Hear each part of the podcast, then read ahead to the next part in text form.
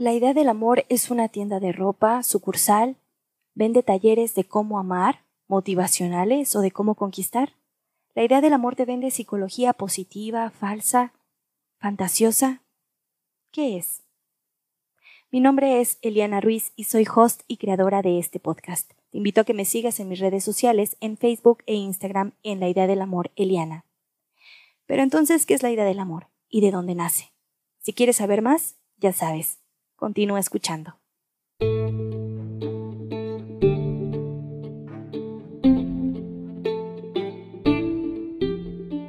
Hola corazón, te habla Eliana Ruiz. Bienvenida a nuestro segmento Mi corazón sin censura, donde te hablo de mujer a mujer, donde todas somos opinólogas, porque hacer catarsis es parte de nuestro trascender. Así que te invito a ser parte del mío. Gracias por escuchar mi voz y por permitirme ser parte de tus días.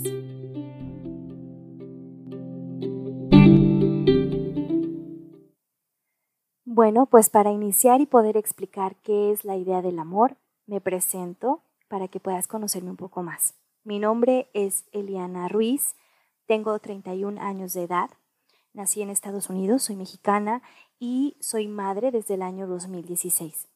Psicóloga desde el 2013 y psicóloga de mujeres desde el año 2018. Y justo en el año 2018 es cuando nace la idea del amor aunque antes de llamarse así y de ser un podcast, se llamaba en una página de Facebook Víctimas de Violencia de Género y Relaciones Psicopáticas. Larguísimo el nombre, ¿verdad? Pero bueno, en menos de seis meses ya teníamos más de mil seguidoras en Facebook que habían pasado justamente por este tipo de relaciones de la cual yo venía saliendo. Entonces, en esta página yo abrí eh, con ese nombre y compartí información al respecto de todo el protocolo de abuso de estas relaciones oscuras.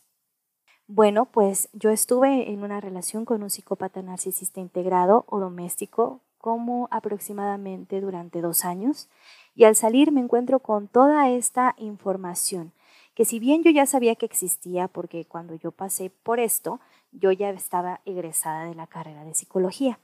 Sin embargo, no es lo mismo la teoría que la práctica e independientemente al conocimiento que para ese entonces tuviera o no, fue tarde para ser consciente del abuso que yo ya vivía.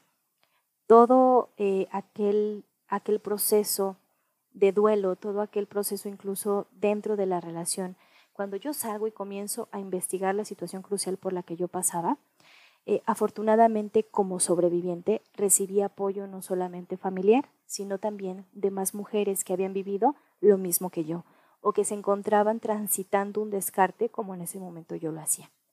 Por eso digo que no hay casualidades, hay causalidades y la vida nos va conectando con personas valiosas. Y a su vez, como, en la, como todo en la vida, con esta dualidad, también hay personas disfrazadas de corderos y que al final terminan siendo todo lo que no pensamos, pero justamente de eso se trata la experiencia de vida. Y bueno, a raíz de mi experiencia personal con un psicópata y salir bien librada, entre comillas, de este abuso, mi intención era regresar la dádiva del apoyo que yo recibí al salir de ahí, y que más mujeres supieran de todo esto, que no se tomara como algo que era común, sino que realmente lo vieran con los ojos de la conciencia, del conocimiento y con esto del poder de saber que por lo que estaban pasando no era una exageración, que tampoco era únicamente violencia eh, doméstica, violencia de género o intrafamiliar como se ha tipificado en muchas ocasiones, sino que todo tiene una connotación de un protocolo de abuso. Obviamente primero con la información, eh, puesto que viví un proceso antes de comenzar a dar yo un acompañamiento psicológico. Esa fue mi segunda forma de regresar la dádiva. Durante algún tiempo estuve apoyando a algunas mujeres que iniciaban con un proceso y que en su momento tal vez no podían eh, costearlo por cualquier otra situación. Bueno, durante ese camino conocí a personas de mucha luz que no, no dudaban tampoco en compartir su conocimiento y ayudar a más mujeres sin embargo, también conocí a personas, o bueno, mejor dicho, a una persona que se decía de luz, pero tenía el mismo perfil narcisista del cual yo venía huyendo de una relación. No, no era un, eh, un hombre, era una mujer. Cuando yo hago la página, esta pseudoterapeuta promovió el cierre de la misma página, de víctimas de violencia de género y relaciones psicopáticas. Y no te imaginas cuánto me dolió esa situación. Me dolió un montón. Independientemente de los seguidores, esas mismas personas que, me seguían, que seguían la página, que ya interactuaban conmigo, me, escribían y me lo decían. Es que tú nos estás diciendo que no nos dejemos de los abusadores, de los bulles, de los seres oscuros, y ahora tú nos estás dejando, te estás dejando, mejor dicho, vencer por esas amenazas. Confieso que el daño fue tan grande que terminé cerrando la página. Un año después, yo ya toda empoderada, porque obviamente yo seguía con mi terapia.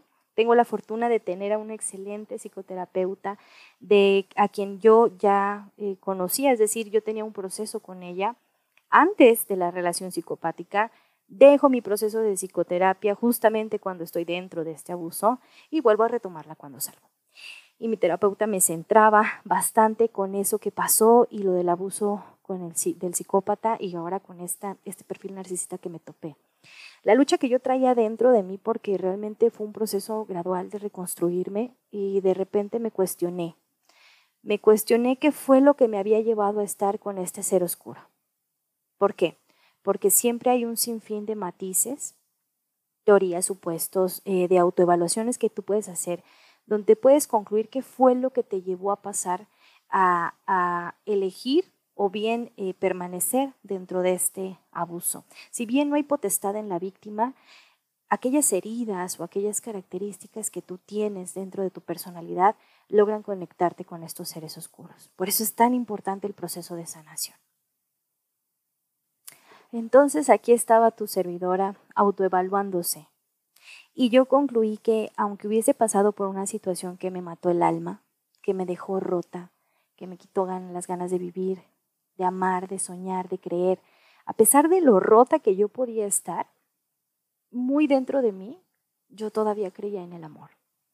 En el amor de pareja, en el amor propio, en el amor por mis hijos, en el amor por mis padres, en el amor por mi familia, por mis amigos, porque el amor mismo fue el que me rescató de esa experiencia de vida tan difícil, dolorosa e inesperada de la que después, si ustedes quieren, ya les estaré contando cómo fue mi vida durante ese proceso de abuso con este ser oscuro. Entonces, bueno, ahí me vi con una sensación en todo el cuerpo que, que si bien pudiera explicarles, fue como una descarga de energía, como, como un suspiro enorme, como un shock de intuición de querer volver a amar en todas las formas posibles cuando yo estuviera lista, claro. Amar de una forma más consciente, más lúcida, más responsable de mí y solo así afirmé. En ese momento yo afirmé y me dije, Eliana, si tú aprendes a amar de forma consciente, si tú, Eliana, logras ser resiliente así como sobreviviste a este abuso emocional, físico, económico, sexual, del alma, etcétera, sabrás lo que realmente es el amor. Amarás de tal forma y con tal fuerza que jamás llegarás nuevamente a ponerte en una posición donde no quieres estar, donde se te daña, donde se te lastima. Y sentí tan hermoso comprender que si podía yo discernir todo aquello que dañaba al amor, al amor sano, podría no elegirlo nuevamente en un futuro. Y ahí me supe nuevamente enamorada de la idea del amor. Y yo quería crear caminos distintos, oportunidades, eh, decisiones, motivaciones también, eh, que pudieran sentirse responsables de lo negativo a tal grado de tener el poder de decidir sobre ello, de no elegirlo, de poder resolver cada conflicto, porque es lo que yo quería. Y también quería yo poder apoyar, ayudar, a transformar todo aquello que nos duele en amor.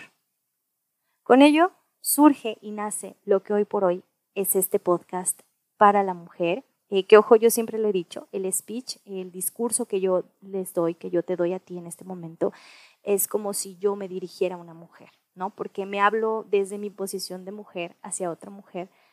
Sin embargo, es un discurso que en general nos queda a todos los seres humanos, ¿vale?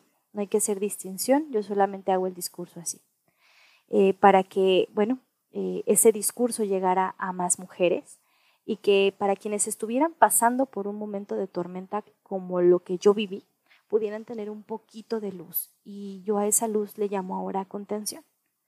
El tener un poco de, de luz, de poder ver el panorama en donde tenemos un poder de decisión y sobre todo de acción. Esta es la idea del amor, donde todas las personas que en algún momento me conocieron en ese momento tan crucial de mi vida, donde todos vieron mi final, donde todos pensaron que yo ya no podría salir, fue el inicio de todo lo que hoy soy, porque hoy soy la idea del amor, hoy soy lo que voy formando, cuestionando, aprendiendo, desaprendiendo, gestionando, compartiendo contigo, hasta que da como un resultado para mí, para mi perspectiva, de un amor consciente, pleno, de un amor consciente y pleno que también quiero que tú puedas sentir tuyo, que sea hacia ti, que aquello que tú escuchas de mí te ayude a establecer relaciones y vínculos sanos allá afuera.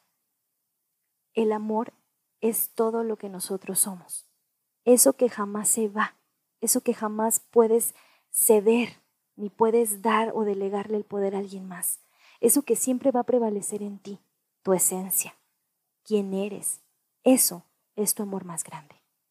Tu decisión de venir a esta vida a ser feliz por el simple hecho de merecerlo, por tu existencia. Esto es la idea del amor. Espero mi historia te sirva en algún momento. Espero en algún momento te inspire si es que necesitas escucharlo. Y también espero que puedas compartirlo con más mujeres. No olvides seguirme en la idea de la Moreliana en Facebook e Instagram para que estemos un poquito más cerca.